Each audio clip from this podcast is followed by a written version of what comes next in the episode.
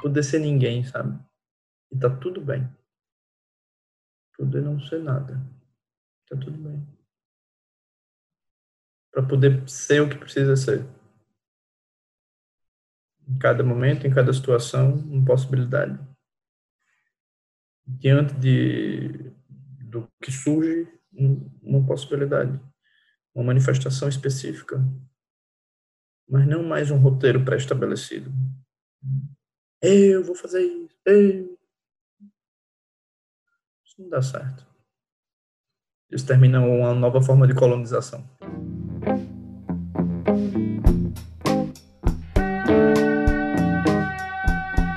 Seres de todos os reinos. Em tempo de ansiedade e isolamento causados ou potencializados pela pandemia que nos toca, vemos surgir como consequência um maior interesse e necessidade por práticas contemplativas e psicoterapêuticas, além de um maior engajamento em pautas sociais.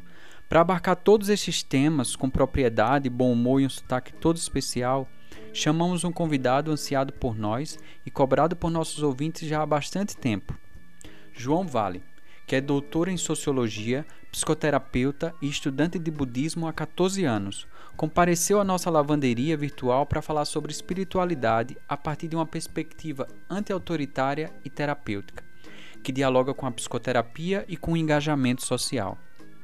No papo, ele nos fala da importância de comunidades e mestres de afeto, a partir de sua pesquisa de doutorado, do perigo de criar uma identidade espiritual sem se conhecer emocionalmente de como podemos agir socialmente a partir de um lugar de abertura e da necessidade de poder ser ninguém para poder ser o que for preciso. Esperamos que o papo seja tão bom para vocês quanto foi para a gente e que, nas palavras de João, seja um espaço de nutrição para repensar o que é essencial. Se deseja apoiar o Coemergência a contribuir com sua permanência, é só entrar no apoia.se barra coemergência você pode apoiar a partir de R$ reais e ainda concorrer a dois livros por mês de nossa editora parceira Lúcida Letra, além de descontos em nossas rodas de conversas e eventos. Os ganhadores do mês de abril foram Marcelo de Arruda e Andréa Moura. Se quiser participar do sorteio de maio, vai lá que ainda dá tempo. Bom programa. Bom, estamos gravando e a gente hoje está realizando um sonho de consumo antigo dos primórdios do Coemergência, que é a presença do nosso querido João Vale. Bem-vindo, João. Obrigado, Marcos. Obrigado a todos vocês. Para minha alegria estar aqui, poder partilhar. Alegria nossa também te receber.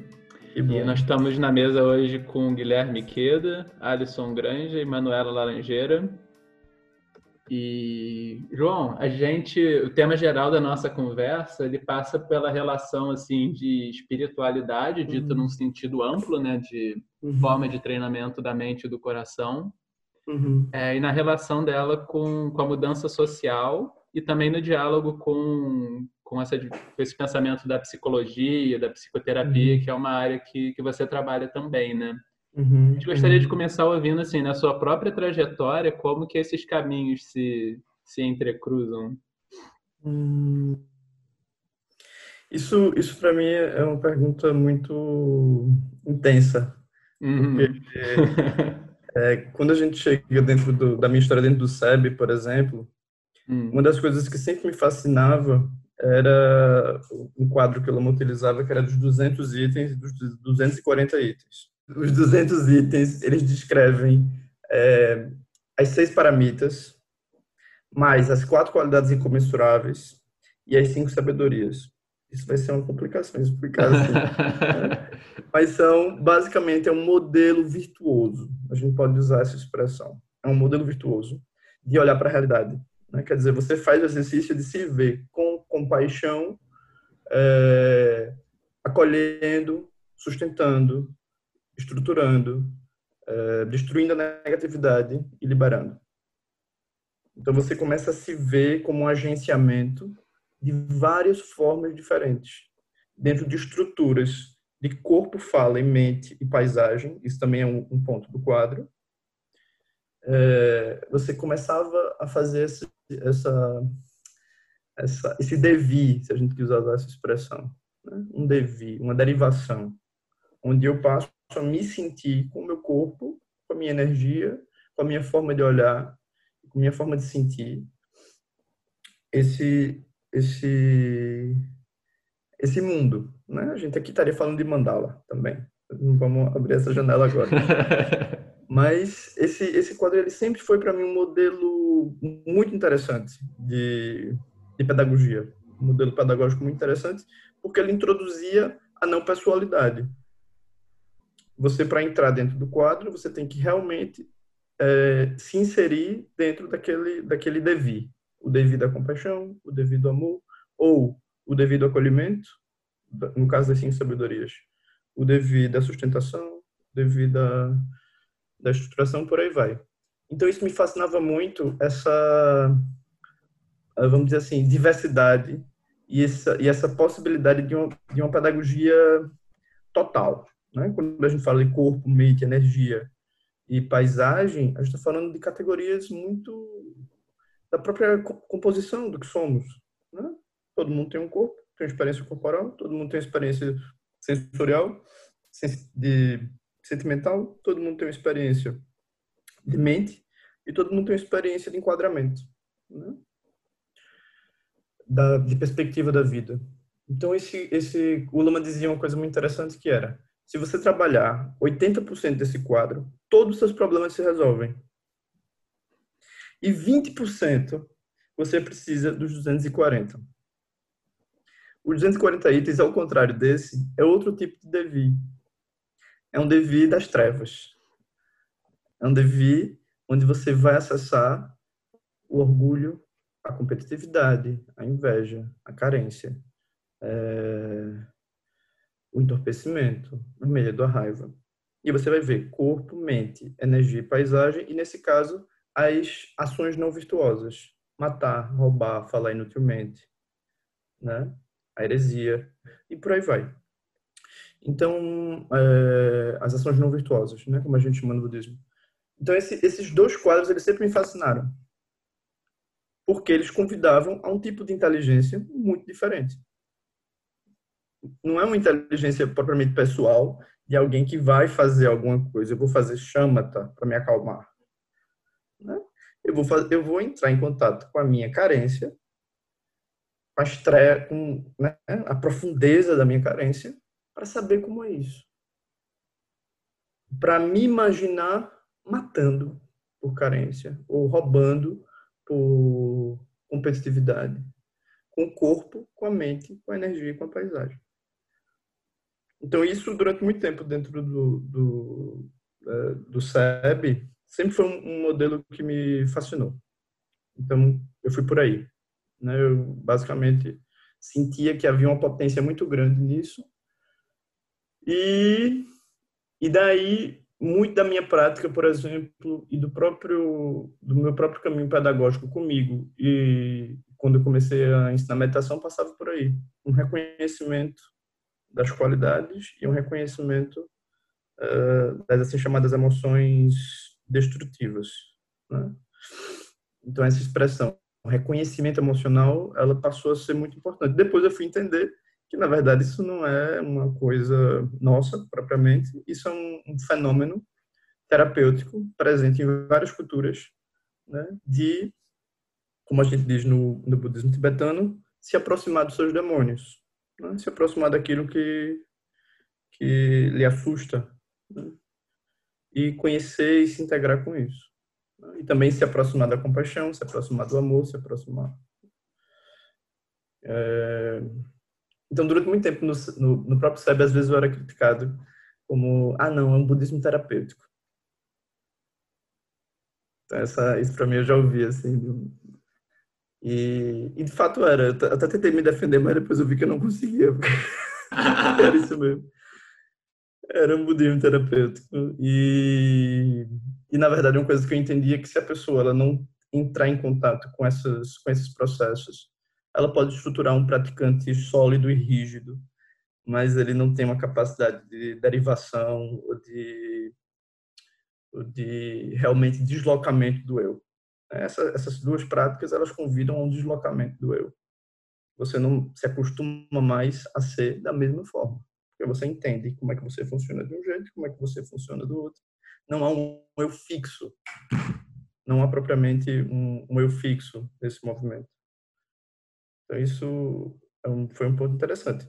Daí, eu segui pela, paralelamente dentro da universidade, sempre achando que estava é, fazendo outra coisa, mas não estava, estava fazendo a mesma coisa. Né? Então, fui para sociologia, estudar biografias e tentar encontrar também essas, essas perguntas sobre como é que determinados sentimentos eram construídos na vida das pessoas. Né? Sentimentos de solidariedade, sentimentos de compaixão. Como é que se explicava que essas pessoas se mobilizassem por esses sentimentos? E aí, sem querer querendo, eu fui parar na psicoterapia, que é um mundo para isso, né? E, e cá estou é onde eu estou agora nesse momento da minha vida, pesquisando também e fazendo as pontes com os antigos conhecimentos tradicionais do budismo. João, você falou uma coisa bem interessante agora, é, que assim essas, esses dois quadros, né? Eles seriam, eles não seriam pessoais. Uhum. Eu acho que isso é interessante porque às vezes a gente pode achar que então ah, eu sou, tenho esses comportamentos negativos, eu tenho que desenvolver amor, compaixão, e a gente pode ah, querer achar que é uma. Eu vou ter que descobrir é. uma qualidade minha de amor, mas o que então seria uma visão disso que é impessoal? Isso. Essa também é uma pergunta desafiante, porque para mim, durante muito tempo, a própria visão inayana do budismo, né, a visão do tipo, evite as emoções negativas, é, é, ela, era é uma, ela é muito sedutora para o ego porque você quer ser puro, você quer ser melhor. Né? Então, eu ocupei esse lugar também na minha, na minha vida. Né? Tipo, não, eu estou conhecendo a carência, mas eu, eu vou focar na compaixão, vou trazer benefícios aos seres. Então, é como sair do Inayana para uma Mahayana. Mahayana seria esse grande caminho onde você se abre, né? Para propriamente seu coração se expandir. A ênfase seria mais na bodhicitta, nesse coração desperto. E qual é o risco desse caminho? A criação de um herói, né? a criação de uma identidade heróica que não se conhece emocionalmente suficientemente bem, mas não conhece as suas dores profundas, não conhece as suas marcas mentais de forma profunda e se dana pelo mundo, como a gente diz no Nordeste, um cavalo do cão, a falar de compaixão, e falar de sabedoria, falar, mas sem ter a vivência profunda disso né, que se dá nas relações. Então, esse, esse, essa pergunta, Guilherme, ela é muito interessante, né? É, o que seria uma abordagem não pessoal? Seria compreender com o tempo de prática que não há uma avaliação propriamente. As emoções destrutivas e as, as ditas qualidades incomensuráveis, ambas são a própria construção criativa da nossa mente. Então, desde uma perspectiva não pessoal, você começa a entender que tudo é processo. Negativo e positivo são avaliações, rotulações dentro de uma determinada lógica. Se se compreende e que derivam, se a gente for usar mais para trás, um modelo dual de céu e inferno. Né? Se a gente entende que essa, essas duas derivações elas são experimentações de uma mente criativa, que é o objetivo principalmente desse tipo de, de prática, você descansa. Você descansa. E, e curiosamente, ao perceber-se como um processo criativo, as, as ditas emoções negativas diminuem. E as ditas emoções positivas se tornam não artificiais. Não, não como uma. Eu sempre brinco, né? O, o, o Dhammapada embaixo do braço e sangue de Buda tem poder, sangue, sangue do Buda vai tirar essa emoção da sua vida. Não, não é bem assim. Quer dizer, você vai descobrir que as coisas podem ser mais tranquilas e mais espontâneas. Sem tanto personagem budista, sem tanto personagem espiritual, seja, seja de que for. Então, essa. Isso para mim foi bem uma virada, sabe? Bem uma virada assim de, de compreensão, uma virada afetiva, uma virada humana muito interessante. João, é, eu achei interessante a, você falou da, da tua tese de doutorado, eu fiquei curioso, assim, para saber um pouco mais. Uhum. Inclusive, me remeteu a... É, tem uma jornalista, é, Larissa, ela tem um sobrenome meio pronunciável, é, Larissa McFarquhar, alguma coisa assim. Ela tem um livro que ela, que ela faz um, uma abordagem semelhante, que ela é, faz a, entrevista várias pessoas que é, têm uma certa notabilidade pelo seu trabalho social. E, hum. e ela percebeu, ela levanta essa hipótese de que essas pessoas seriam, ela chama eles de benfeitores, as, as figuras que é como se elas tivessem uma propensão a fazer o bem e a, e a ajudar o outro, quase como se estivesse num ambiente de guerra, assim. É como uhum. se, nessa, como se elas não pudessem operar de outra forma. Elas não uhum. conseguem viver numa, numa situação e num contexto em que veem a injustiça, a opressão e, e não se mobilizar. É, eu fiquei curioso para saber da tua tese, assim, foi que você é, uhum. Explorou e, e, descobriu nessa pesquisa dessas pessoas que se colocavam nessa posição de altruísmo? É, obrigado, Alisson. Eu, o que eu percebi é que necessariamente haveria na história de vida dessas pessoas deslocamentos o, a formação de um eu estruturado e organizado, é, vamos dizer assim, dentro de uma determinada ordem do sistema, não foi possível para essas pessoas. Então, eles tiveram um, o processo natural de socialização fragmentado. Houve alguma fragmentação, e daí eles se viram é, diante de uma posição. É, muitos, por exemplo, eram de família popular e su subiram de vida, se tornaram engenheiros, se tornaram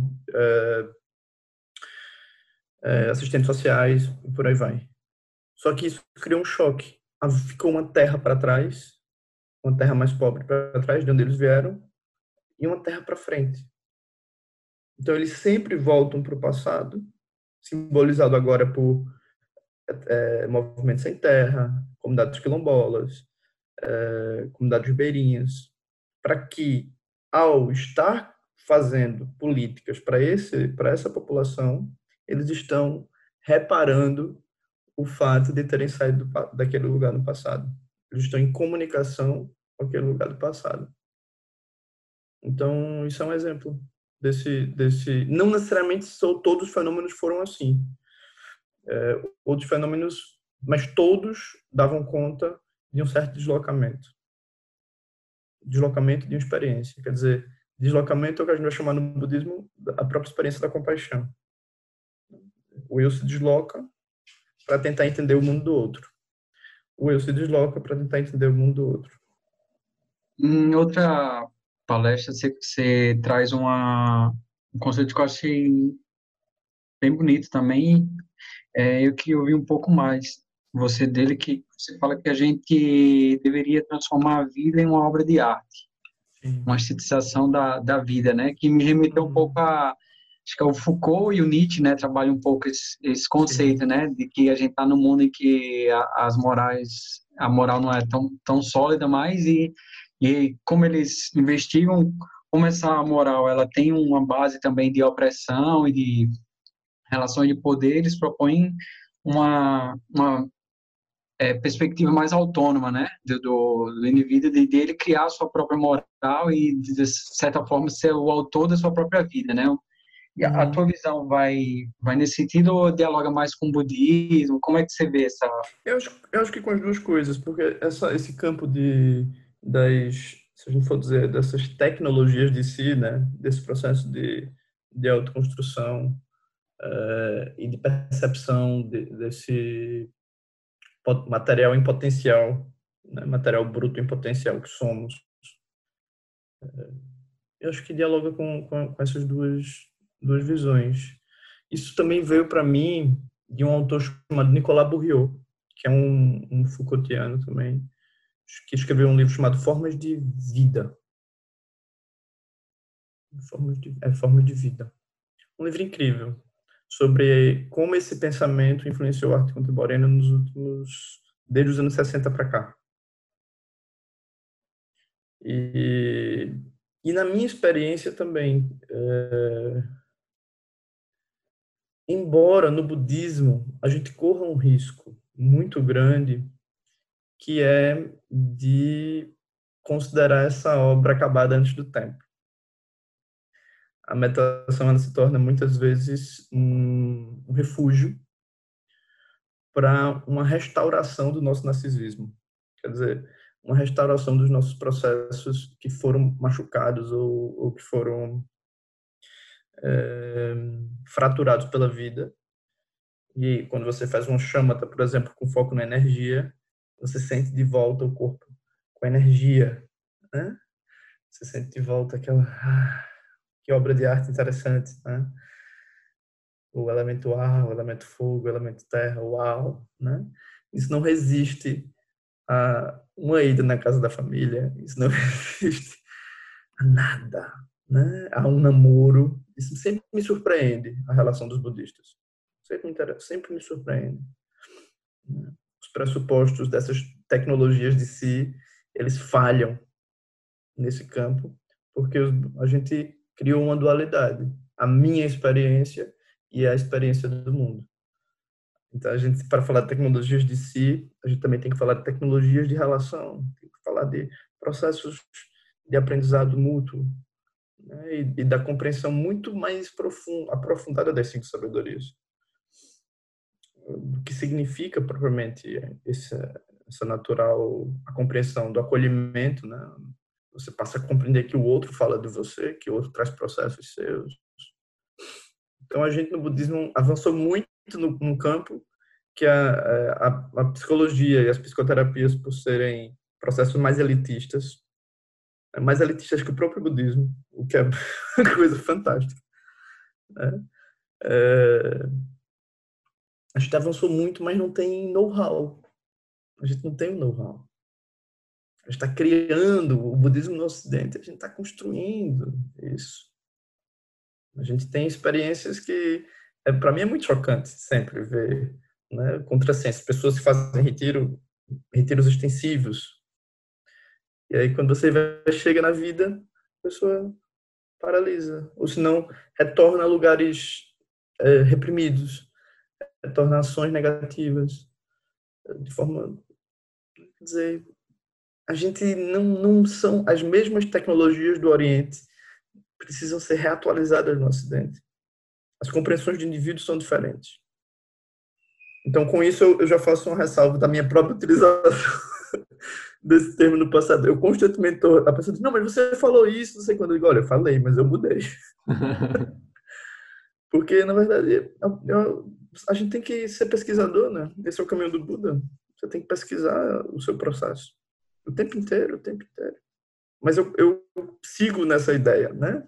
De tecnologia de si, de obra de arte. Mas, vamos dizer assim, uma coisa, a gente precisa ser mais uma obra de arte, a mais Ligia Clark, a mais Eroitzica.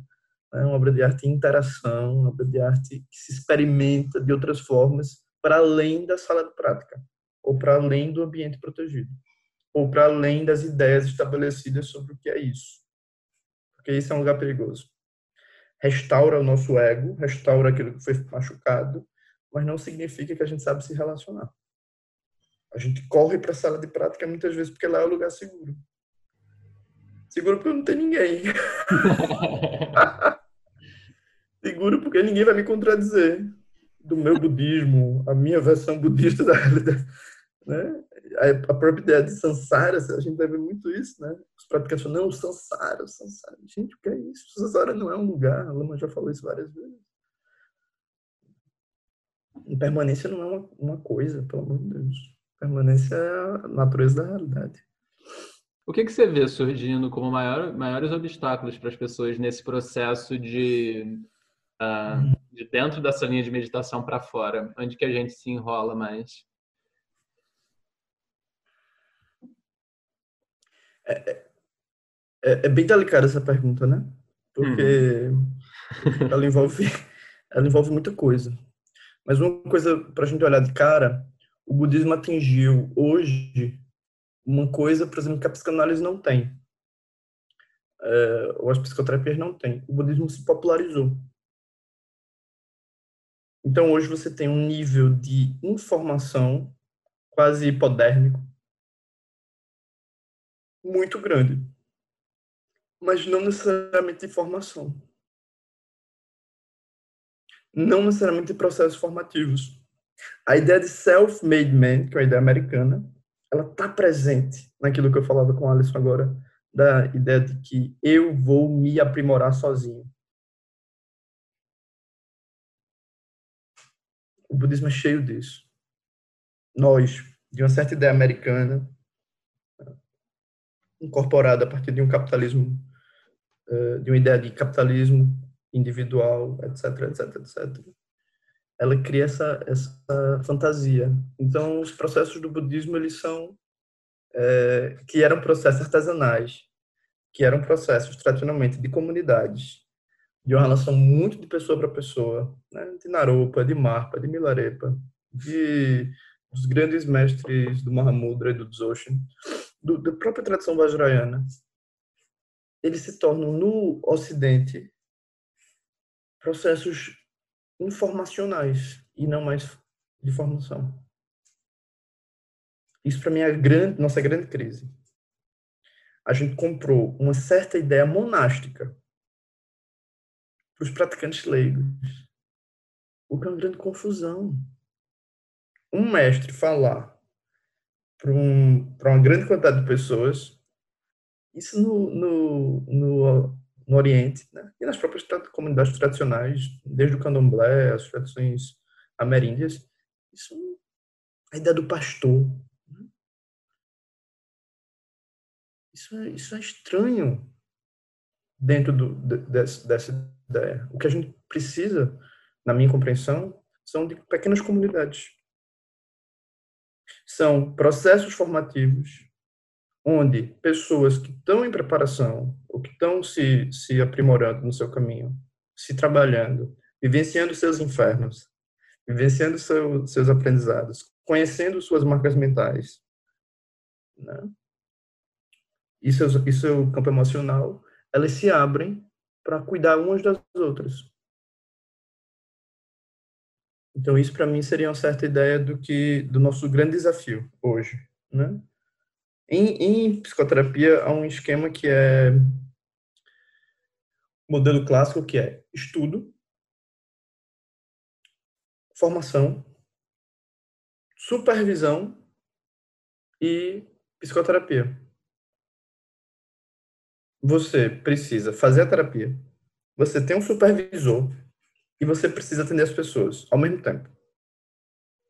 Você vai se trabalhar, você vai trabalhar é, as, as outras pessoas e tem uma pessoa com quem você se vê uma vez por semana para olhar aquilo tudo. Então, esse modelo, para mim, ele remete muito a uma certa visão do, do budismo tradicional.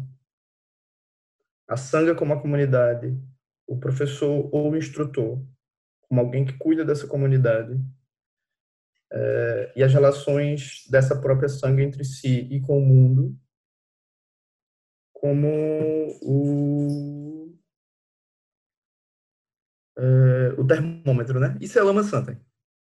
Lama vai falar várias vezes sobre isso, que é, é nas relações que a gente consegue realmente ver a prática. Ele falava de Shagdu Rinpoche, ele dizia que Shagdu Rinpoche fazia a mesma coisa. Ele dizia que olhava para a pessoa. O Rinpoche olhava para a pessoa. Ele não olhava para o que a pessoa dizia que tinha feito. Ele olhava para as relações da pessoa.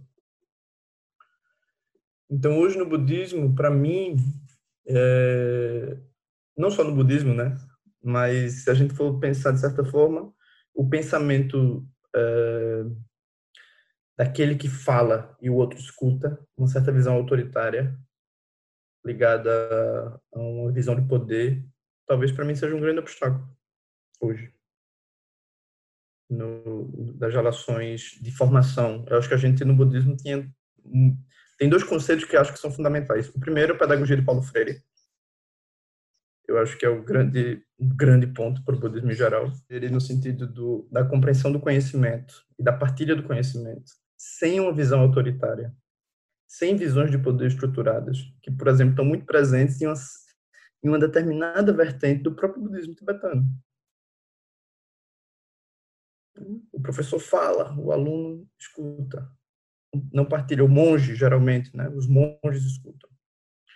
Quando você vai para aquelas outras tradições, que são as tradições dos yogis, né? das yoginis, estão dentro de contextos não monásticos, estão dentro de contextos leigos, contextos muito mais crus, muito mais expostos, né? Os grandes Mahassiddhas da Índia. É outra visão de, de, de prática, é outra visão de realidade. Não passa mais por sistemas autoritários. Não passa mais por programas disciplinares específicos. O professor James Lowe, por exemplo, ele tem uma crítica à ideia de que todo mundo tem que fazer o Nondro. Por quê? Porque você não sabe qual que a pessoa tem. Você vai dizer, a receita é essa?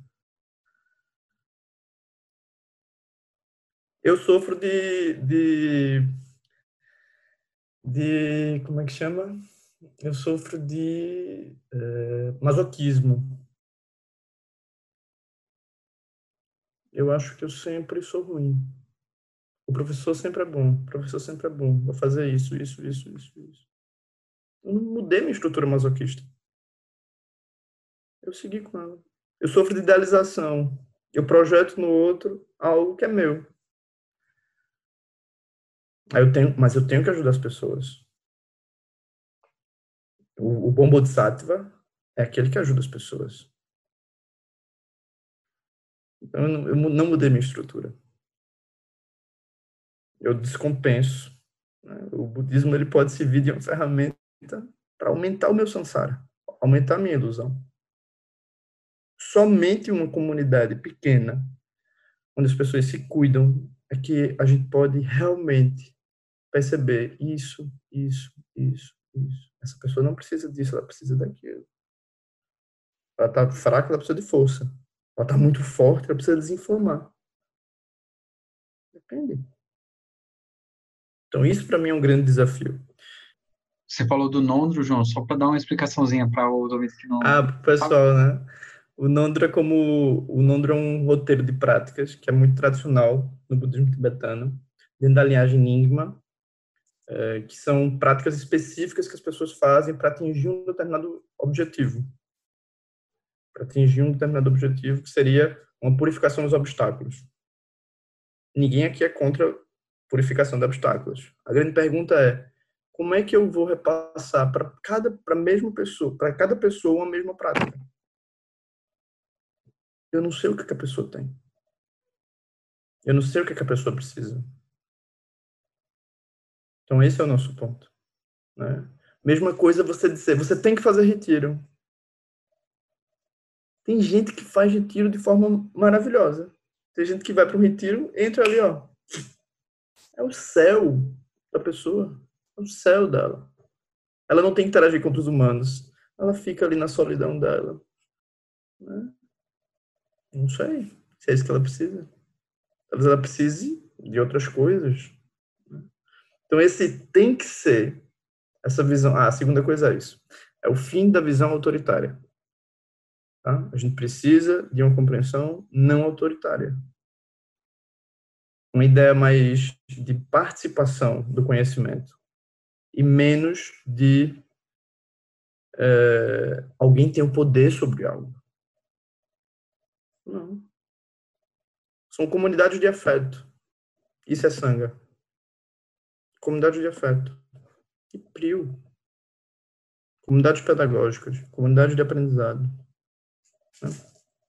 Um risco que, por exemplo, a própria psicanálise teve foi das pessoas ficarem presas nos referencia, em referenciais específicos. Então, vamos dizer assim, todo mundo se contaminou com a mesma ideia. Esse risco a gente vai ter sempre. O que é que cura isso? A exposição ao mundo. Né? As psicoterapias também podem virar guetos. Qual é a nossa questão toda? E se expor ao mundo. Né? Se expor a, relações, se expõe às demandas sociais da nossa época. E no caso do budismo, especialmente, se a gente fosse falar dele, é... a diluição da identidade do praticante. Não tem nada melhor do que isso. A permissão de várias identidades. O surgimento de várias identidades. Do amante, do, do pai de família, da mãe de família, do líder social, da, é, do que for. Do que for. Mas cada coisa no seu lugar. Cada coisa no seu lugar como um bom ecossistema.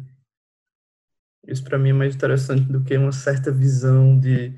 É muito interessante você ver hoje no budismo, por exemplo, pregadores.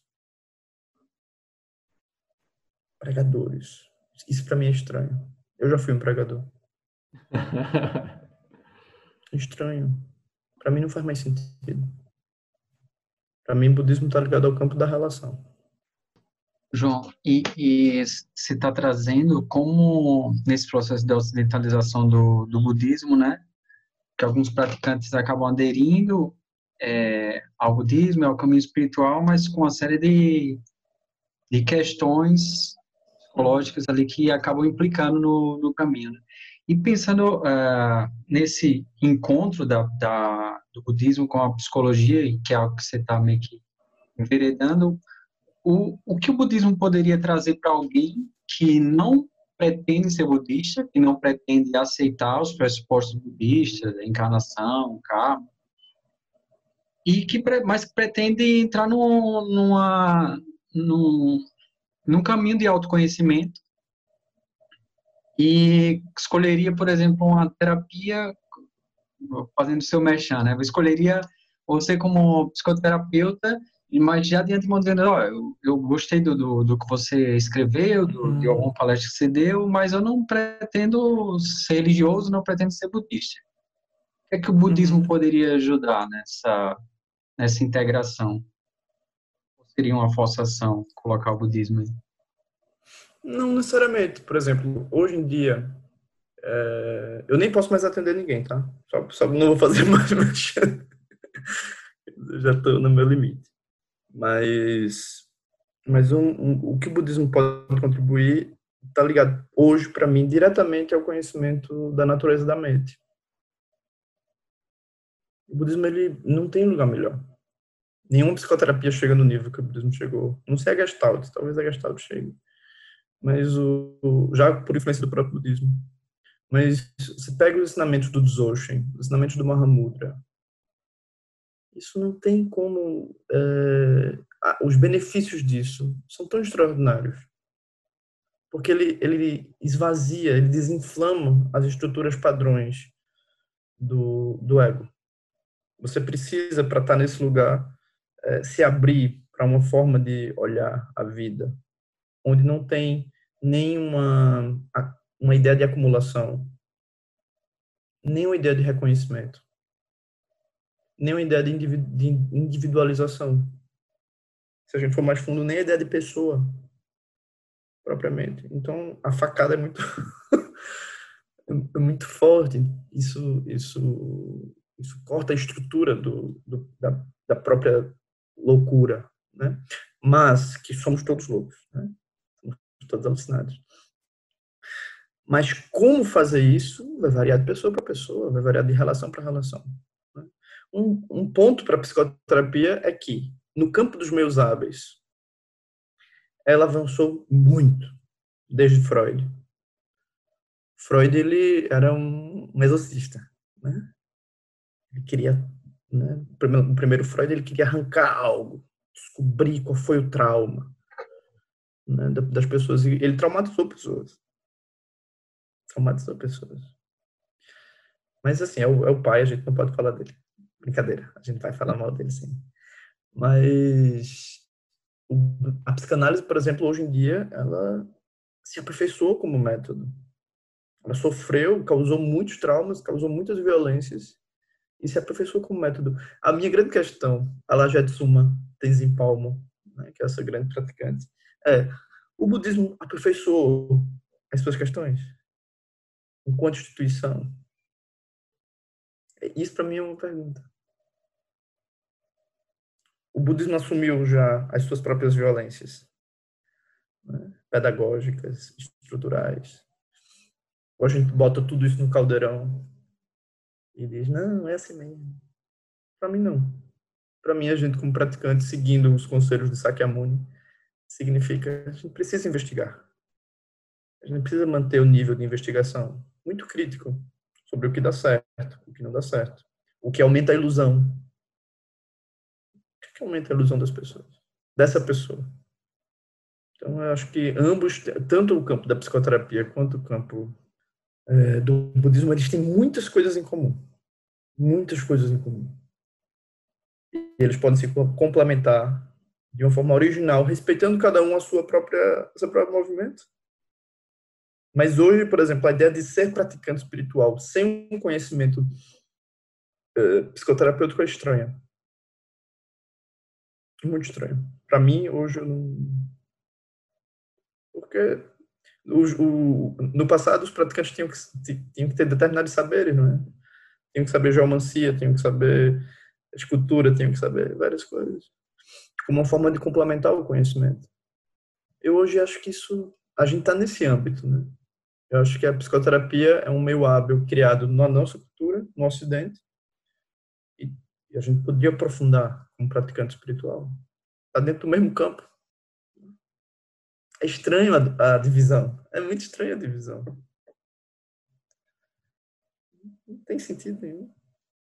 Não só o budismo tem a verdade, ok. Eu recentemente vi um texto de uma lama tibetana, ela dizendo as psicologias do Ocidente. Eu fiquei, gente, pelo amor de Deus uma violência isso. Uma crise histérica. tipo, violência. Não, não é isso. Ninguém está aqui para disputar Ocidente e Oriente. Pelo amor de Deus. Nem os tibetanos hoje perguntam, você quer voltar para aquilo? Ninguém quer voltar para aquilo. Então, essa, essa atualização do, da, do conhecimento é muito importante. Para mim, na minha visão hoje. João, e aí nesse nesse sentido, acho que a gente está tá passando muito por como a gente, vamos lá, a gente está falando bastante, né? Seja do budismo, seja das, da, das psicoterapias, mas no fim tem uma, tem, talvez tenha algo, pensando alto aqui assim, né? Tenha algo por trás dos porquês que a gente, que a gente se envolve com isso, né? Então, por que, que a gente vai se tornar praticante? Por que, que a gente vai se tornar, vai começar a fazer uma psicoterapia?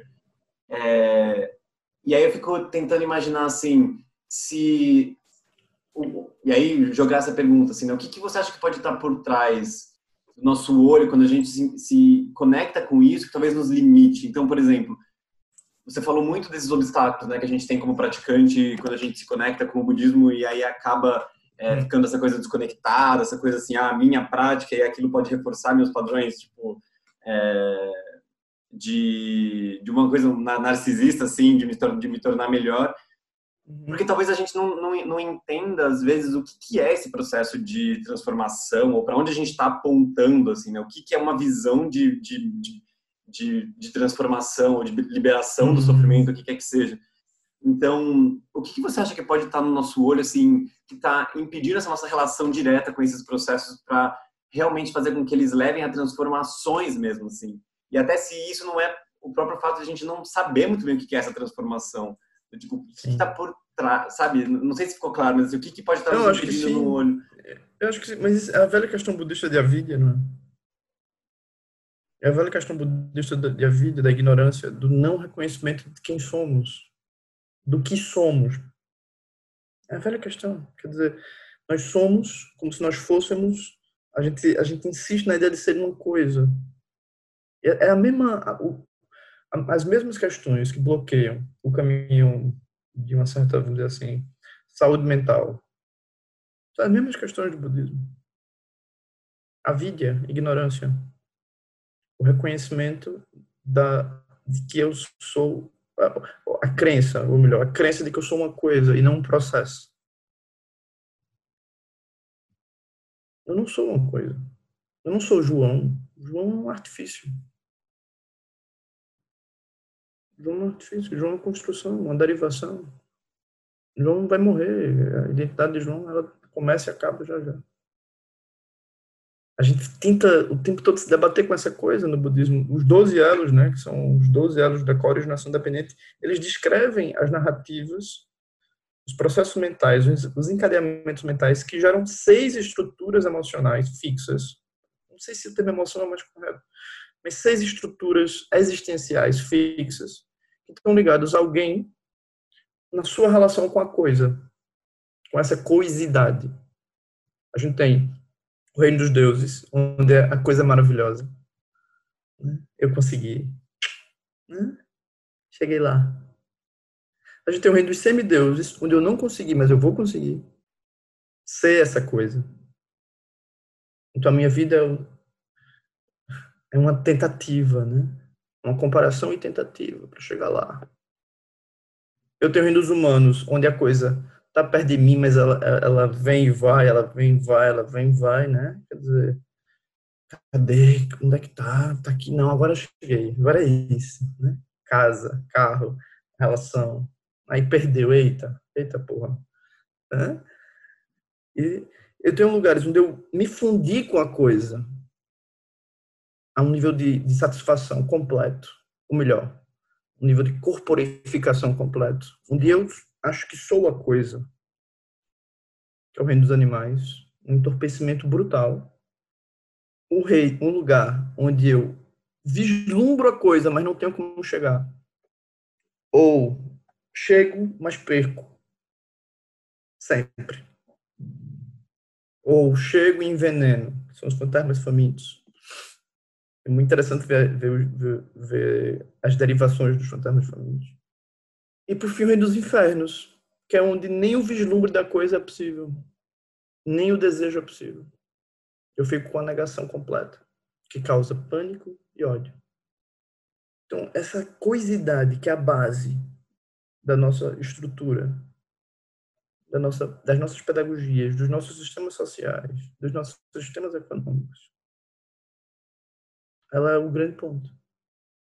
Em relação a isso, o Dzogchen Mahamudra ele vem contribuir de cara no processo pedagógico, porque ele vai dizer: você não é uma coisa. Você não precisa buscar o reino dos deuses, porque você não é uma coisa. E a gente sabe pelo próprio budismo que acontece com os deuses. Né? Eles perdem. Eles vão para os fantasmas famintos, eles vão para os infernos. Então, essa. O, o, o Lama, Lama Santa tem essa expressão, né? É, o próprio Sansara se desfaz, ele, ele mostra a. Você não é uma coisa, você pode se, se ver uma coisa de várias formas diferentes, mas você não consegue. Então a gente estaria dentro desse hábito é por falta de visão do que eu sou, do processo criativo que eu sou. Eu me perco. Eu me perco. A Elizabeth Matiz Nangel, né, no Poder de uma Pergunta Aberta, ela fala isso, uhum. acho de um uhum. jeito muito brilhante, né, que ela fala uhum. que é, quando a gente tem essa visão fixa, né, de, de, de quem nós somos, essa entidade, assim, a gente fica naquele eterno empurra e puxa, né, que é empurrar desesperadamente aquilo que eu não quero e puxar aquilo que, é. que eu quero e como isso só vai fatalmente levar a, a sofrimento. E, e, nenhum processo de, ou usualmente assim na nossa cultura, né? Acho que isso é um ponto também super complementar ao que você está falando, que uhum. nenhum, em nenhum momento e esse é visto como problema, né? A gente é muito colocado como tá, de, de, de, de que modo você consiga de, algum, de alguma forma é, modificar e ela até coloca isso, né? Que é, a realidade de que o mundo das coisas vai nos trazer felicidade ou liberar do sofrimento é uma das maiores mentiras que já nos contaram e que a gente continua se contando uh, vez após vez, assim. E a gente nunca vai conseguir liberar esse processo de... E que a verdadeira transformação, na verdade, seria a gente soltar essa ideia fixa para aí, então, soltar uhum. esse empurra e puxa. E não ajustar de um jeito ideal esse empurra e puxa, né? Que ela coloca, que eu acho que é brilhante o jeito que ela, que ela fala. Perfeito, perfeito. É isso, é isso. O que, o que para mim é, é uma questão, sabe, Guilherme, é da gente fazer antropofagia disso tudo e de explodirem as comunidades de afeto. E que a gente se responsabilize por isso. Isso para mim é a grande questão. Quer dizer, como é que eu faço isso vivo? Sim.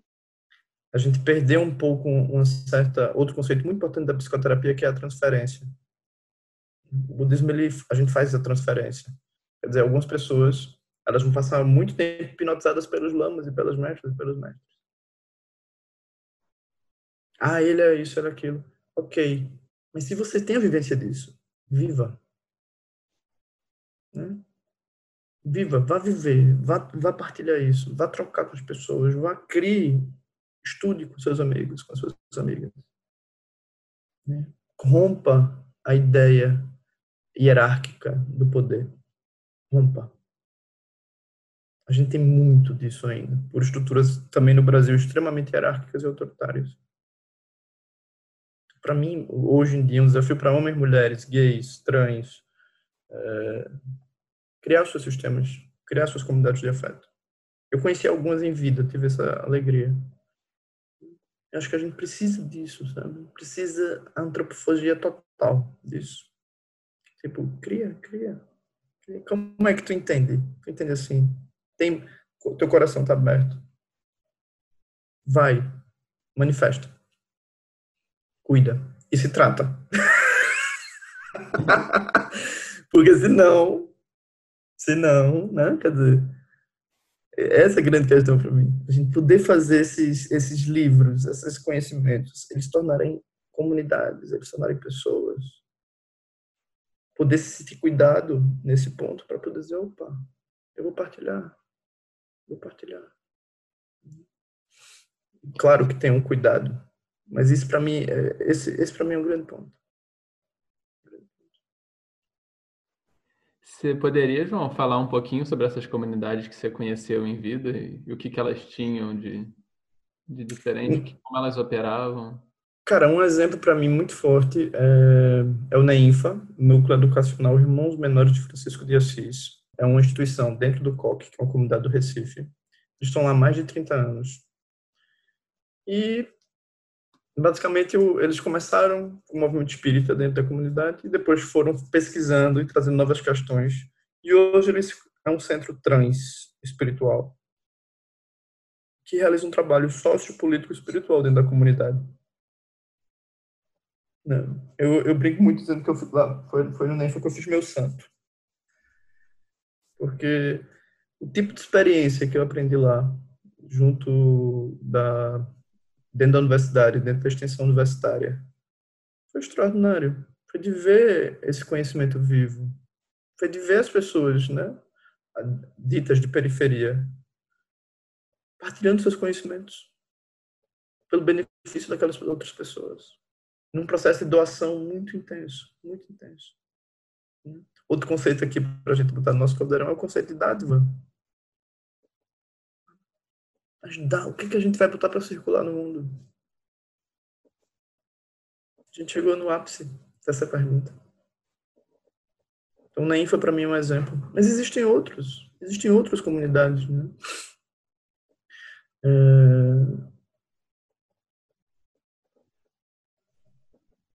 Comunidades onde você pode sentir que você pode ser e que se a gente seguir um certo modelo do, do Mandala do Lotus, que é esse livro do Lama, né? onde há espaço para o acolhimento, para a sustentação mútua, para uma certa orientação conjunta, para o aprimoramento dos venenos, o aprimoramento daquilo que, que pode ser transformado. E a liberação, quando o Lama tem esse esse, esse insight. Eu, eu sempre acho que a gente nunca entendeu. eu sempre acho que a gente nunca entendeu. Acho que a gente nunca entendeu esse livro. Ele é um termo. Eu não sei nem se o Seb entendeu. Porque o livro ele fala de uma é uma, é uma um oferecimento do lama para uma certa, né, como antigamente você pega Pema Limpa, você pega o próprio Jujun Limpa e outros. Eles tinham um, um certo, uma certa visão comunitária. Né? As revelações dos, dos dessas pessoas que intuíam ensinamentos, eles davam conta de questões locais, de ajudar aquelas populações a, a, a encontrar respostas. Respostas para problemas estavam sendo vivenciados.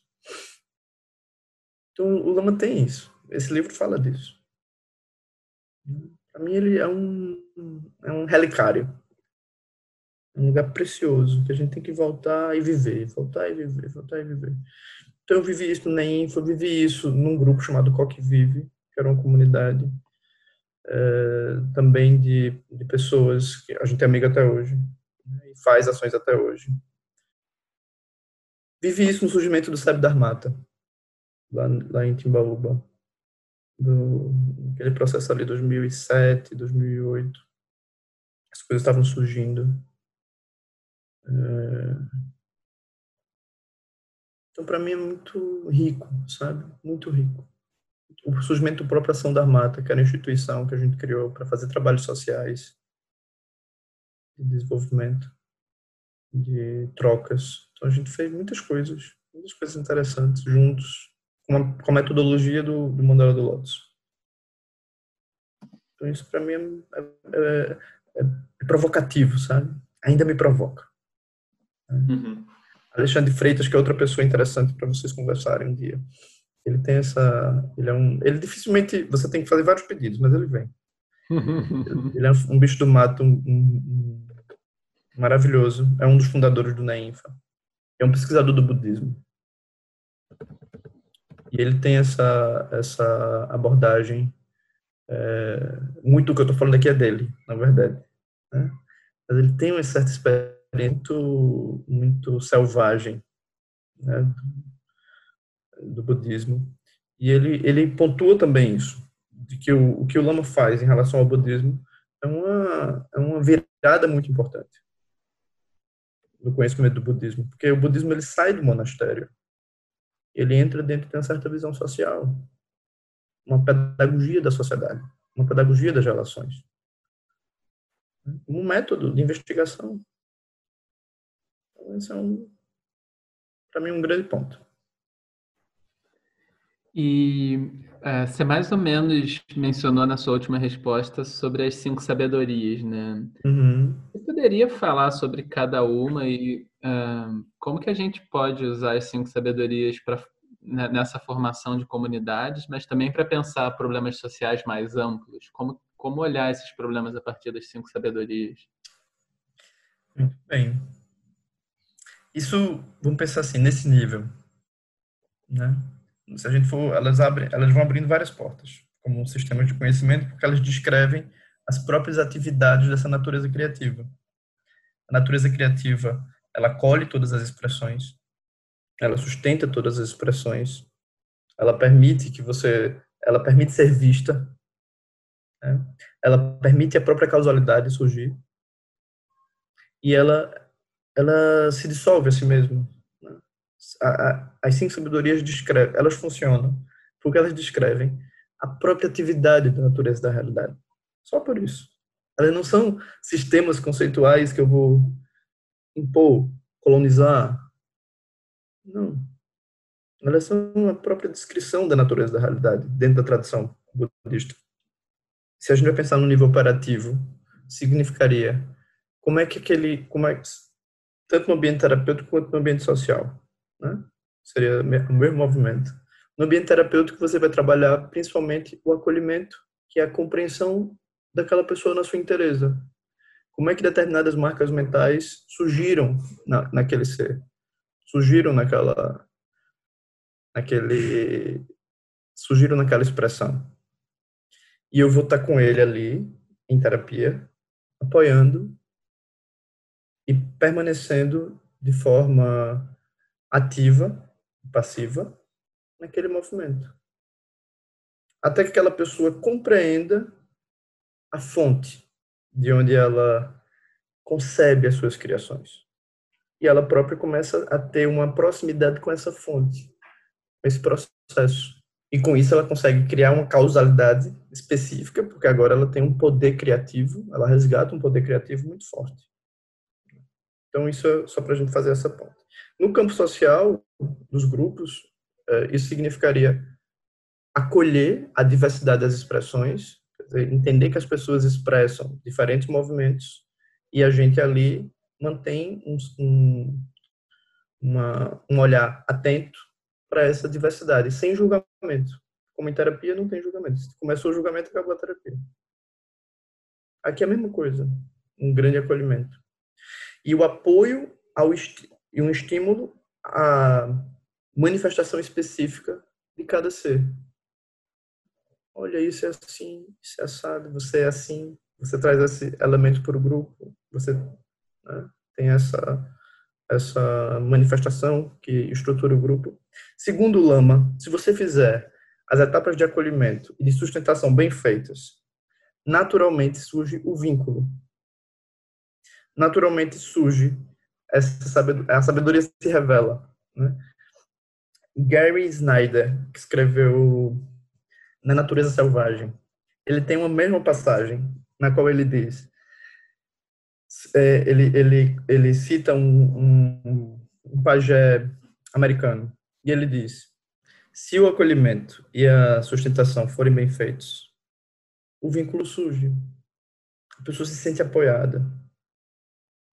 Então ela se conecta com o quê? Com o espaço. O espaço nutritivo. E a partir disso, dessa orientação que surge, ela consegue perceber aqui, consegue perceber aquilo que é funcional e que facilita o processo para a felicidade. O grupo consegue perceber e aquilo que não consegue, e aquilo que não atualiza, que não ajuda o processo para a felicidade. Só que o que é preciso? Espaço nutritivo. A gente talvez entrasse aí na categoria de tempo. Quem tem tempo para oferecer espaço nutritivo?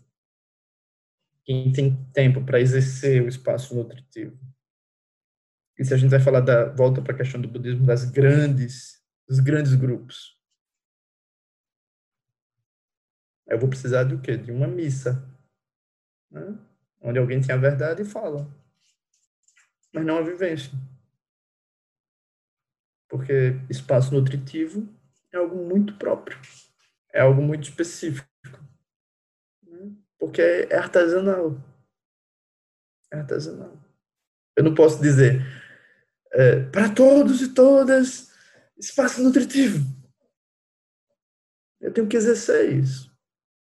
Para que o seu corpo volte a se orientar e sentir, opa, é isso. E eu tenho que me dissolver desse lugar, porque se não me dissolvo, e aí vem a quinta sabedoria, eu acho que eu sou alguma coisa. Sou tutor, sou psicoterapeuta, sou isso. Não sou nada. É uma função, é um exercício. É uma criação. Uma criação. Então, isso é um, isso é um, um antídoto para a idealização. Qualquer processo de idealização, assuma o seu lugar, é você. Esse espaço nutritivo é seu, você pode fazer.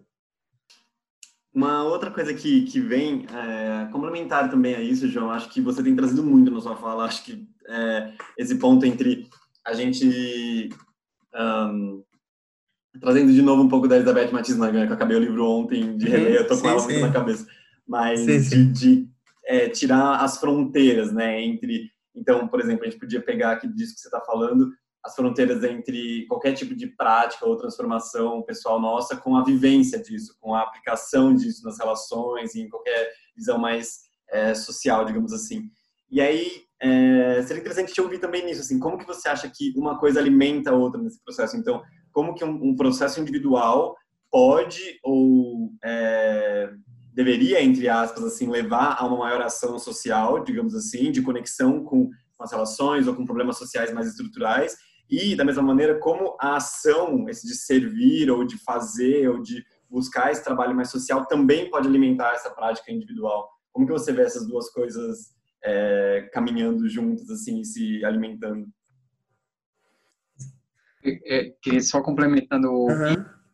Como se traz essa visão um pouco crítica da formação da ocidentalização do budismo, né, a gente percebe isso também, né? Acho que você até já colocou também de como é, budismo e muitas vezes a espiritualidade ela fica circunscrita a uma determinada, no caso do budismo, por exemplo, ficou muito circunscrita a uma determinada classe social, né, uma classe média branca, e isso seria um, um sintoma dos nossos desencontros, né, do nosso desencontro como classe, como classe e de, dessa falta de interação com pessoas de outros outras outros lugares, né?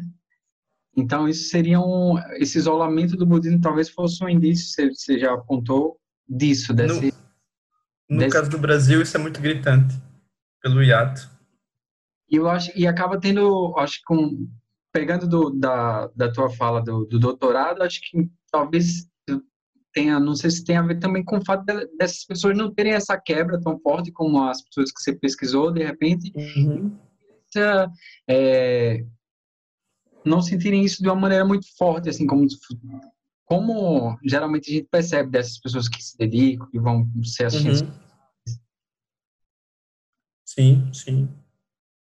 O Brasil, de certa forma, se a gente for usar uma certa visão sociológica, ele é um prato cheio para essas políticas de, de para a gente falar sobre essa compaixão social, porque há muita quebra, muita, há muita fragmentação, há muita, há muito deslocamento nesse sentido do eu. Né? Dessa, a classe média ela se forma e, e quando ela vai para esse lugar de uma certa é,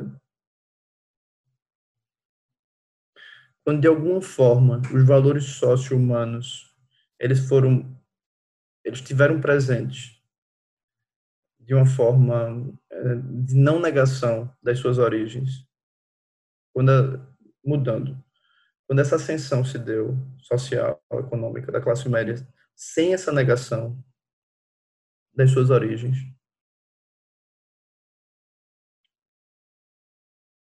o, o deslocamento desses agentes sociais se torna é, mais propício para pensar o outro, para falar de uma certa ideia social de compaixão. Né? Quando isso dá no sentido de acúmulo para vencer na vida e deixar o passado para trás, Aí, aí é que o problema, que a compaixão não passa a ser mais a visão social. O self-made man passa a ser a visão predominante. Você constrói o seu futuro, você constrói. A pobreza fica para trás, o futuro é a riqueza. Então a gente tem isso, assim. E de alguma forma, curiosamente, os governos de esquerda colaboraram com isso, no caso brasileiro. É, um, adensamento dessas questões. Isso é identidade socióloga, que eu não exerço faz tempo, então pode ser que eu fale besteira. Mas. Dentro do doutorado também, uma coisa que eu vi é que sempre era muito importante para a gente falar de uma certa compaixão social, como um valor social, as figuras de alguém dentro da família que demonstrava aquilo. Pessoa ela sempre tinha um olhar de afeto. Eu chamava, chamei isso no doutorado de mestres e mestres de afeto. Isso foi o finalzinho do doutorado, não deu nem para elaborar, assim, foi a parte mais fraca. Mas, mas são figuras que a pessoa olhou e disse: Eu sinto, eu quero sentir como ele sente, eu quero olhar para onde ele olha. Então, isso, por exemplo, para juntar com a pergunta de Guilherme, é a mesma coisa. É uma pessoa que está nesse caminho, ela tem que saber para onde ela olha.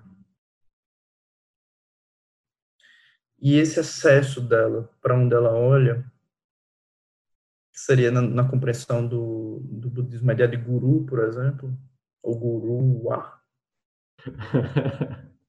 Estranho, né? Mas, bom. Tem que achar um termo, né? Tem que achar um termo melhor. A guru também. Guru, né? guru, é muito masculino, né? É um termo é. masculino a guru, não sei. Não. Mas essa, essa pessoa ela tem que estar perto.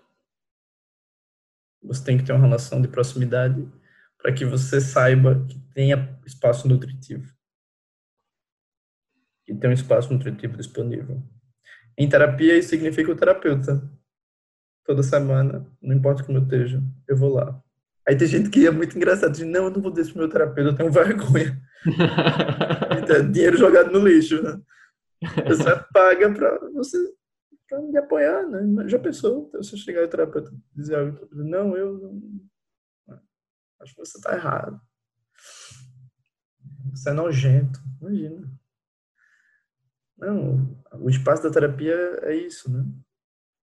E o terapeuta, por sua vez, tem o seu terapeuta. Então, é uma cadeia de espaço nutritivo.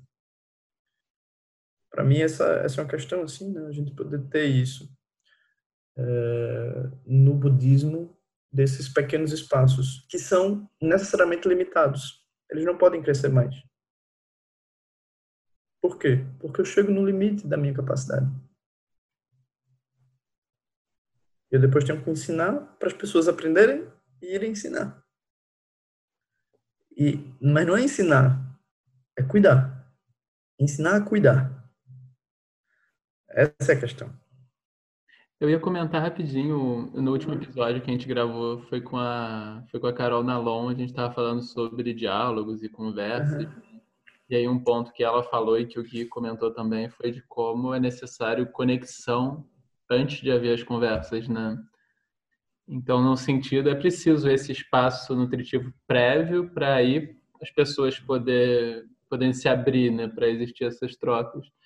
E eu fico pensando muito como, assim, a, quando a gente fala hoje, essa fala padrão, por exemplo, com fascista não dá para conversar. Existem essas, essas, esses diagnósticos da impossibilidade de uma troca, né, de pessoas que não estão recebendo feedback.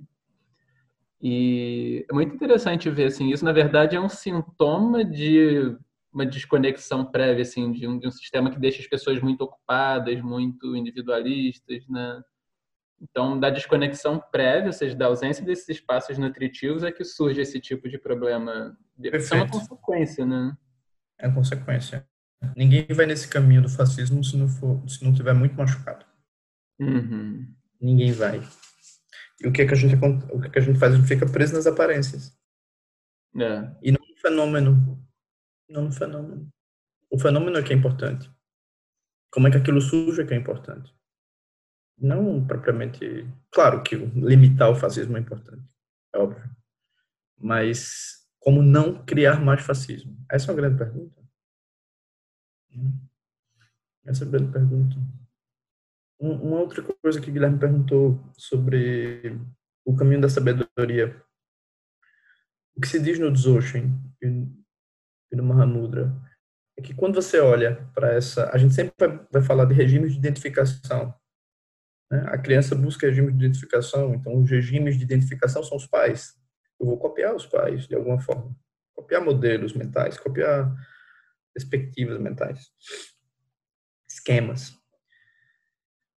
E o grande ponto da, da prática é realmente, tanto no, na terapia como no budismo, é fazer com que a pessoa olhe para aquilo que realmente é o ponto. Para não ser mais uma coisa. Para ela se reconhecer com as qualidades da natureza criativa, que é, que é ela, que é o espaço ao redor dela. O mundo da não coisa. Coisas são conceitos, não são nada mais do que conceitos. Então, quando você começa a ter esse regime de uma nova identificação, mas uma identificação naquilo que realmente importa. No, os praticantes budistas usam a expressão os bodhisattvas por confiarem na prajna paramita, né? por confiarem nessa sabedoria. Mas esse confiar é muito profundo. O que acontece com isso? Eu naturalmente vou, por identificação, do mesmo jeito que eu copio os pais eu vou manifestar as qualidades da, do, da natureza criativa que eu sou, do, do processo que eu sou.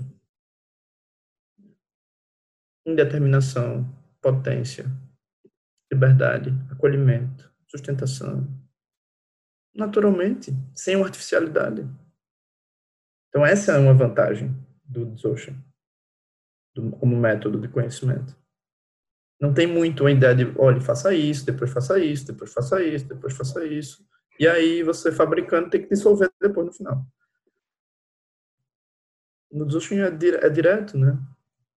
Então, em relação para quem está no caminho espiritual, no caminho de autoconhecimento, todas as traduções que apresentam diretamente o conhecimento, de Krishnamurti, o próprio Vedanta, ao Dzogchen, na tradução Yorubá, Felipe Caiodé vem estudando isso também.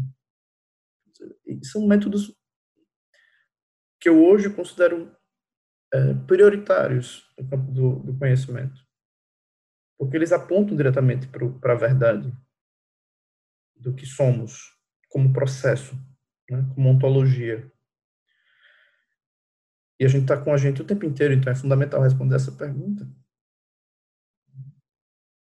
É, no campo social, a coisa fica mais complexa, porque eu tenho como me perder nas minhas atividades. Eu tenho, eu posso dizer, eu vou trazer benefício aos seres, ou eu vou fazer isso.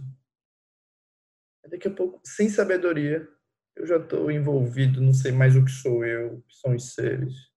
Eu não sei qual é a minha ferida que eu estou projetando ali. Aí vem aquela expressão, né? Para quem, quem se veste de toureiro, não lhe faltam touros. Nunca vai faltar. Então você vai, vai, vai, vai. Não, mas é o, é o meu voto. Não, é o meu projeto social. Não, mas... E aí é um caminho sem fim. É, a diferença é que o Bodhisattva ele viu a iluminação. A gente usa essa expressão no budismo. Né? Não, é porque eu voto de Bodhisattva. Mas a diferença é que o voto de Bodhisattva ele já conhece o caminho. Então, ele sabe da, da natureza criativa que ele é. Mas ele se abre para trazer benefício aos seres. Essa é a questão. A gente às vezes usa o voto Bodhisattva como uma desculpa para não resolver as nossas feridas e projetar nossas feridas no mundo.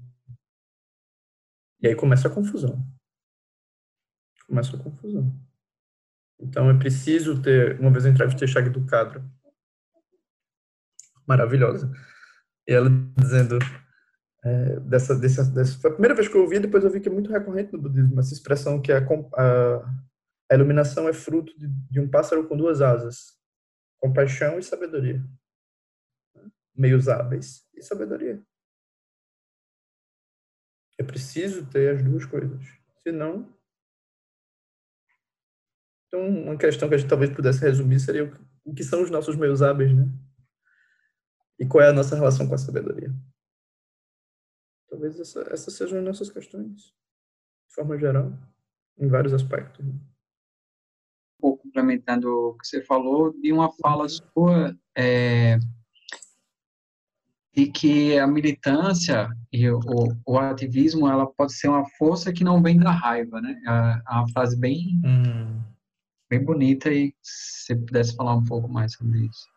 E até complementando um negocinho que é muito interessante como um dos nossos desafios é, é ao mesmo tempo não deslegitimar as raivas que as pessoas sentem e sem por isso achar que a raiva em si tem como produzir uma coisa que ela não tem como produzir, né?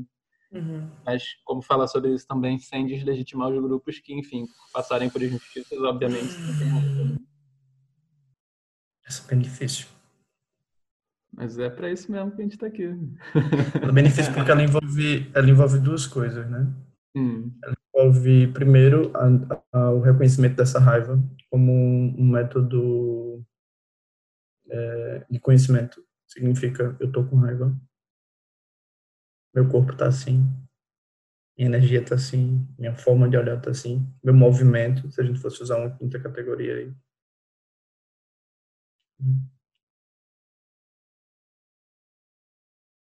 e relaxar com isso. Quer dizer, sentir isso.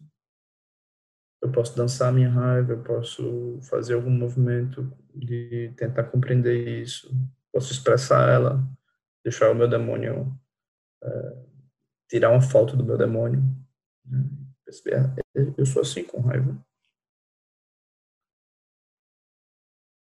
E ao mesmo tempo, se eu mantenho esse campo de abertura suficientemente comigo diante da minha raiva, que não é fácil, eu consigo, desde um lugar de abertura, entrar em contato com o que me causa raiva.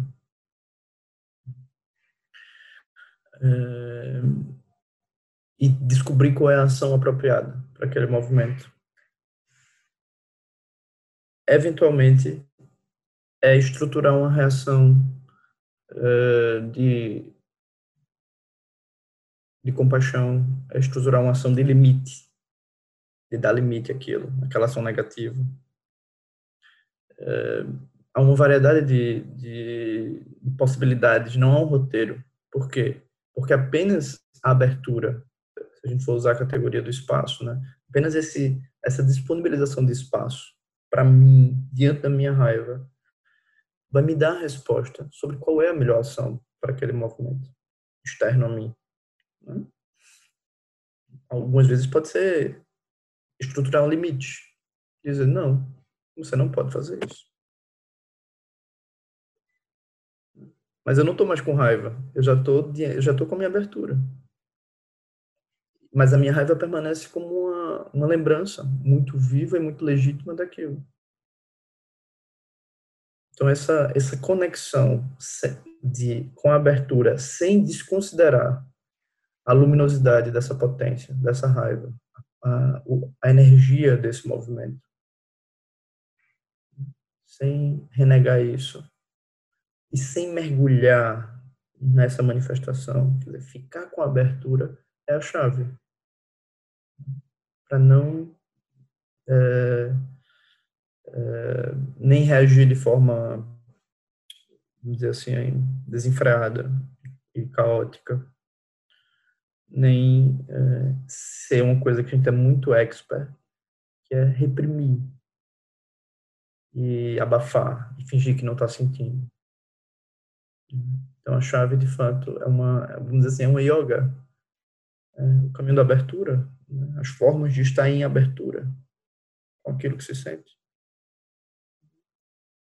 A raiva, a depressão, são fenômenos muito interessantes para se fazer isso. Muito interessantes. A paixão também, mas a gente prefere ficar apaixonado. É mais complicado. A paixão pode ser mais perigosa, mas é bom. É bom. O que, que tem de potência na depressão, por exemplo? Cara, a depressão é de uma sensibilização extraordinária. Ela traz uma humildade também. Muito, muito interessante para a vida. Muito interessante. Eu, eu brinco às vezes que se você não deprimir, não está certo. Você tem que deprimir.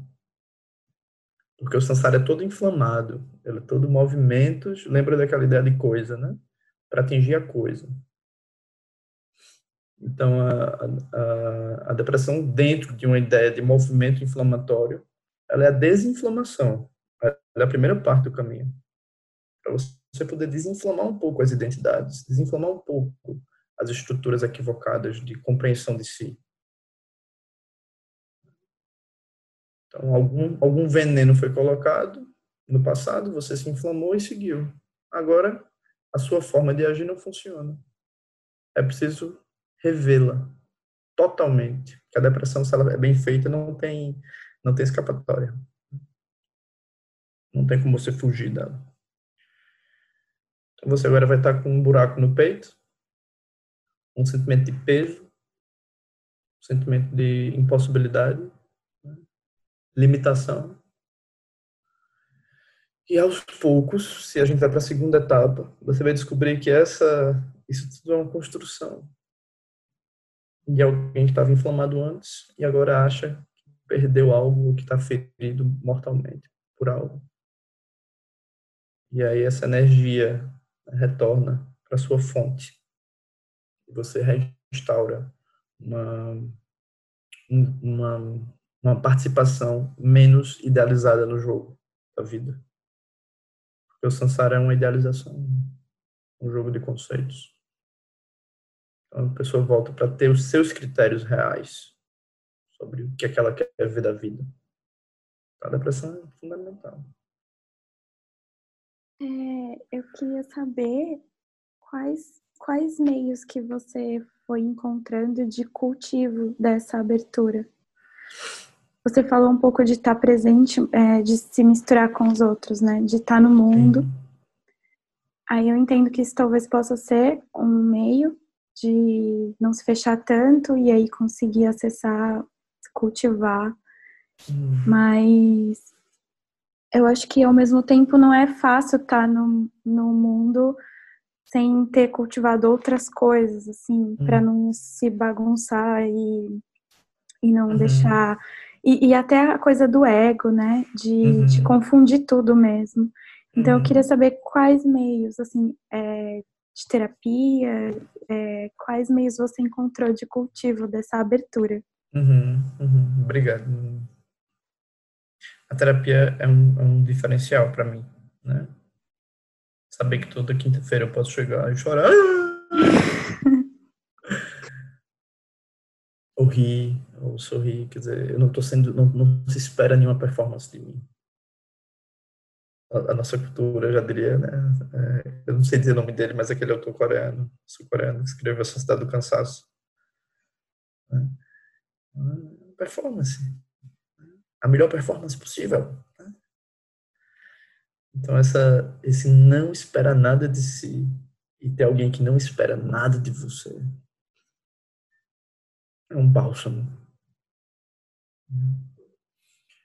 É, mas para mim teve um, um, grande ponto que foi o professor James Lowe, é um professor do Reino Unido, psicoterapeuta, nove especializações na área da psicoterapia somente, bem gordo, cabelo desgrenhado,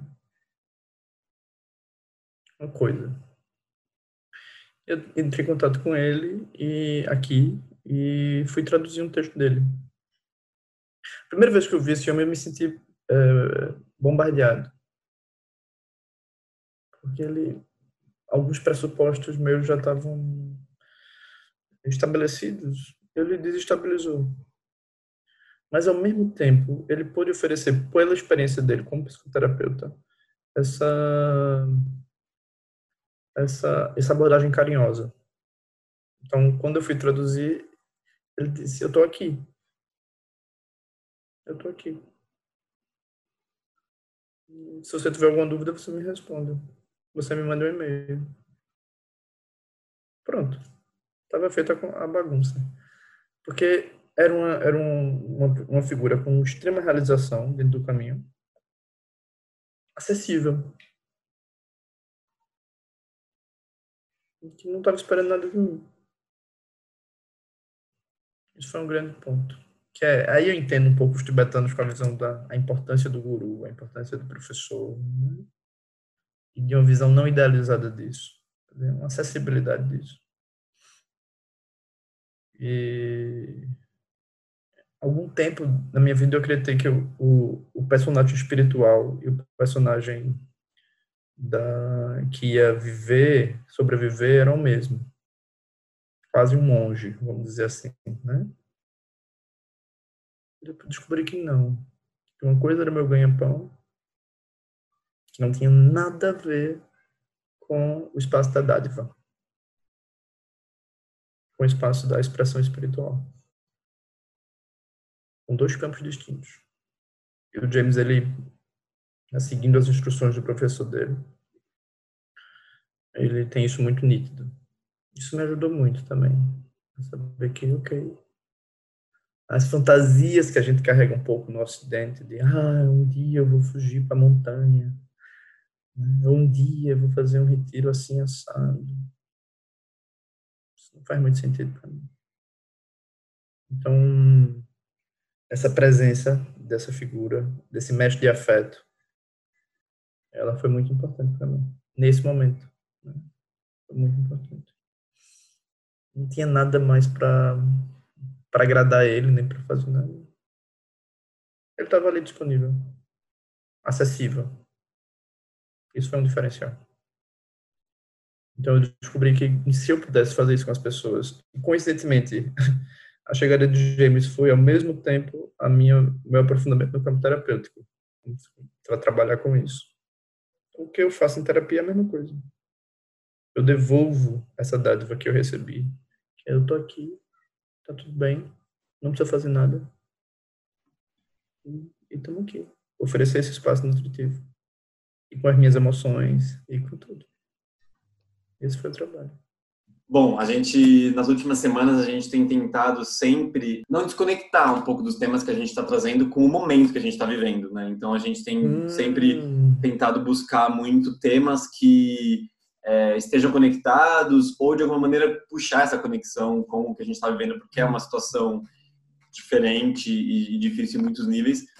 E aí a gente tem visto como é, assim, você também deve estar vendo a quantidade de mestres ou professores e pensadores uh, que estão refletindo um pouco sobre esse momento, né? De, de uh, que ao mesmo tempo, enfim, tem todos os desafios e as complexidades, mas também está podendo, de alguma maneira, como o Bruno Latour é, trouxe, a gente citou uhum. ele, ou o Ailton Krenak, uhum. estão trazendo que é um momento de a gente, de algum modo, refletir sobre outros modos né, de, de existir, na medida do possível, e a gente que pode fazer isso, né, a gente que está nas, nas circunstâncias uhum. de poder fazer isso.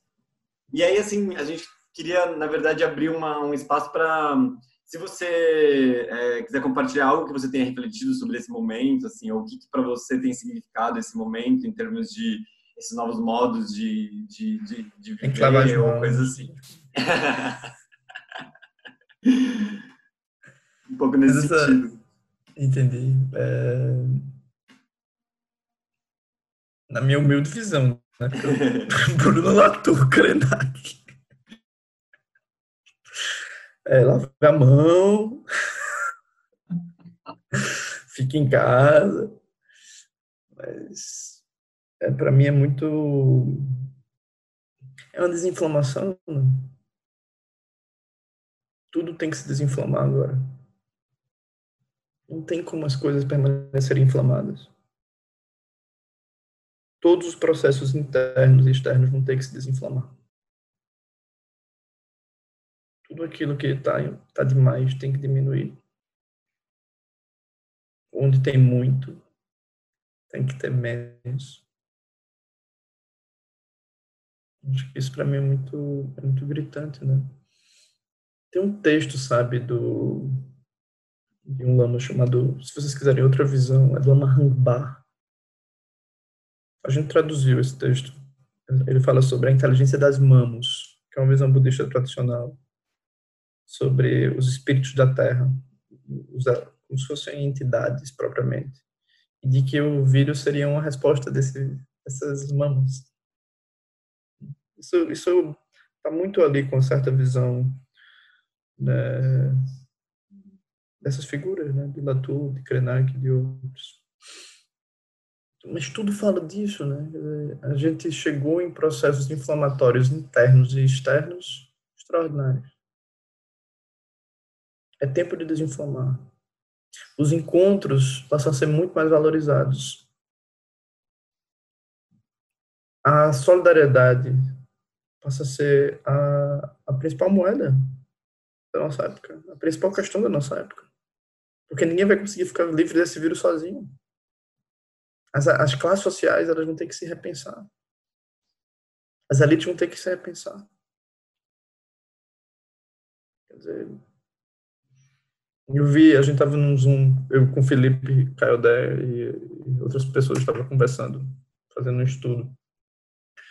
E ele, Marta Rosa também, que é uma figura também ligada ao movimento negro. É, eles falam, né, que a água é ligada ao chum e que você agora tem que lavar as mãos. E a, e a água, e o chum é muito chorona. Ela está orando constantemente. Então, é, é, isso são perguntas interessantes para mim. Quer dizer, quais são as purificações que eu preciso fazer? Para focar naquilo que realmente importa. Isso a nível individual e a nível social, a nível espiritual. Muita inflamação nos, em todos os níveis. Ideias inflamadas. Deve ser, tem que ser, e não o que pode ser. Então, para mim, essa, essa é uma grande pergunta, assim, sabe? De a gente poder reconstruir é, processos é, muito profundos. Eu acho que isso, essa questão toda, ela passa por isso. De fato, eu considero um recado das mãos, recado dessas inteligências da natureza, do povo morcego e do povo pangolim, dessas várias outras inteligências, para a gente poder se repensar quais são o que é essencial que é essencial.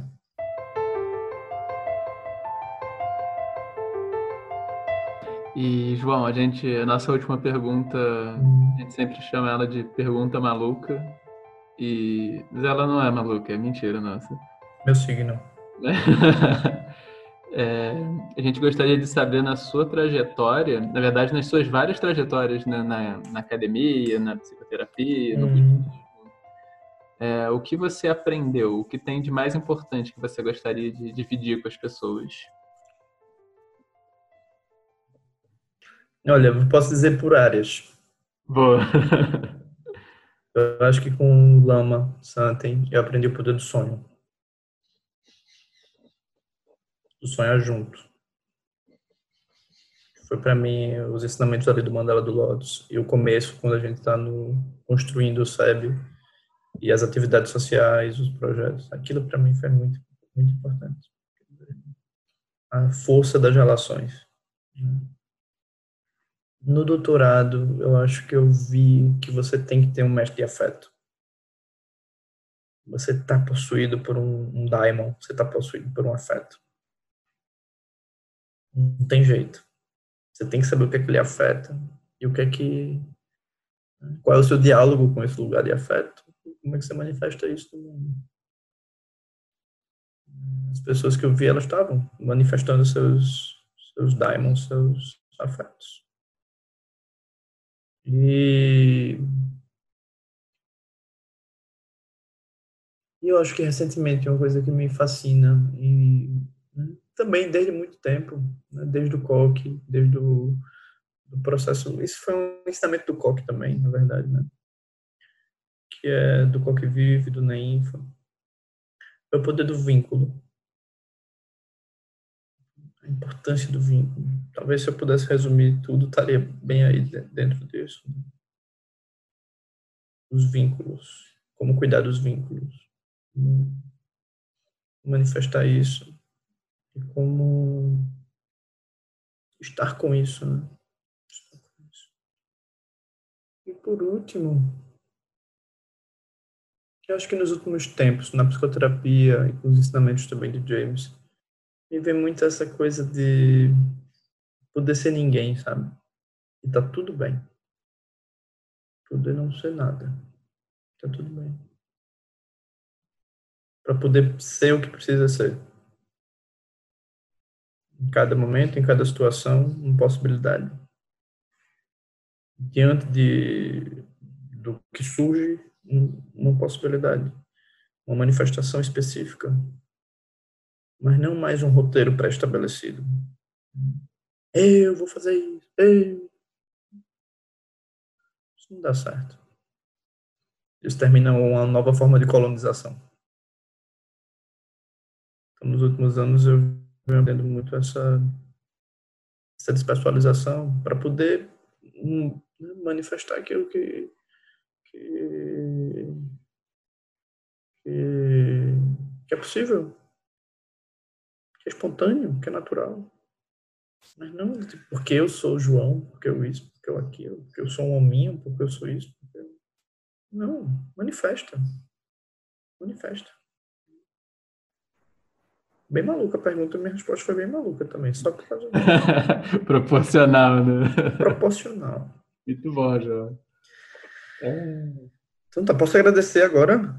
Se você tiver, quiser dizer mais alguma coisa. Estando juntos, desse projeto que você está fazendo. Ah, o Meditando Junto. O Meditando Junto é essa, essa comunidade. Né? A gente tenta construir comunidades de, de afeto, de autocuidado. Pessoas que queiram cuidar de pessoas. E, e a gente tenta dar conta disso. É, é um processo voluntário também. Não, vivo disso. Né? mas era um antigo sonho, que era de poder. A gente tem um grupo, sabe, na tutoria, que teve, tem uns seis anos já, que chama Mandala do Lotus, que é tentando estar vivo com, esse, com essa visão do Lama.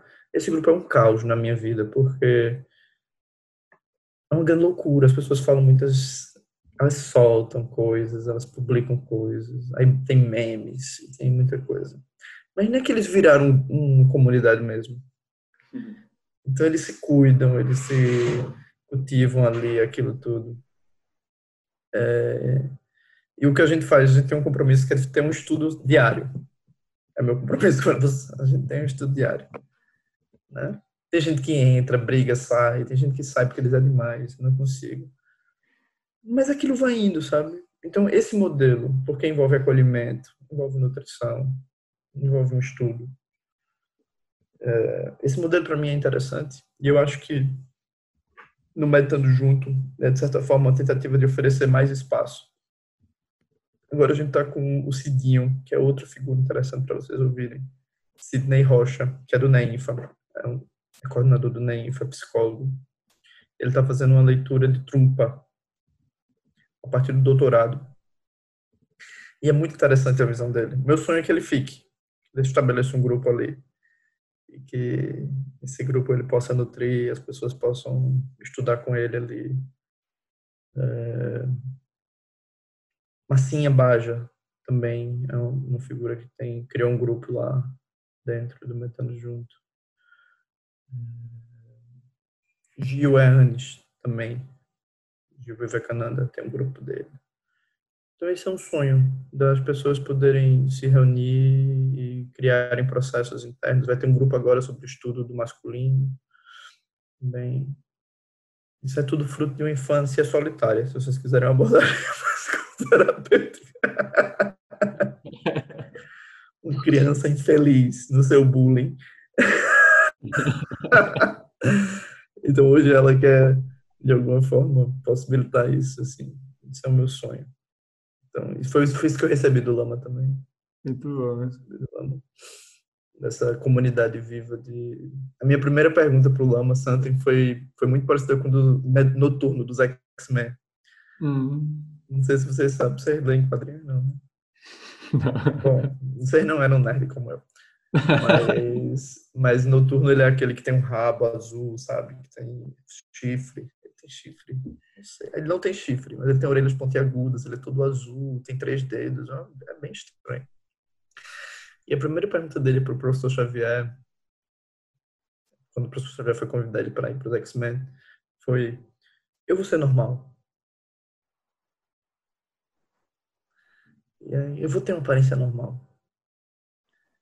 E aí Xavier disse: Não, você não não vai ser normal. Mas eu vou ajudar você a descobrir a sua, a sua potência, vou ajudar você a descobrir a, sua potencialidade. E foi a minha primeira pergunta para o Lama, quando eu conheci o Lama, foi tá tudo bem aqui comigo, minha forma de ser? Ele falou, sim, tá tudo bem. E aquilo para mim foi isso faz mais de 15 anos hoje. E aquilo foi forte. Né? Então, eu acho que o que eu faço é devolver essa, essa pergunta, devolver essa resposta, na verdade. Né? É o meu trabalho, hoje em dia. Minha ação no mundo, vamos dizer assim. Maravilha. João, a gente agradece muito mesmo a sua presença. Eu que agradeço, vocês são ótimos. Você foi um espaço muito nutritivo para a gente, para todo mundo que está ouvindo. Obrigado, obrigado, Gui, Manu, Marcos e Alice. É a minha primeira vez que eu faço um Obrigada, podcast. eu não paro. Tirando a minha virgindade aqui. Obrigado, a gente agradece de coração. Tá bom. Seguimos juntos, o programa volta dentro de 15 dias, que podem ser 10 ou 5 ou 8, e a impermanência ah. permitir. Muito bem, vamos embora. Agradeço demais. Obrigado por, por existirem. Obrigada, Ju.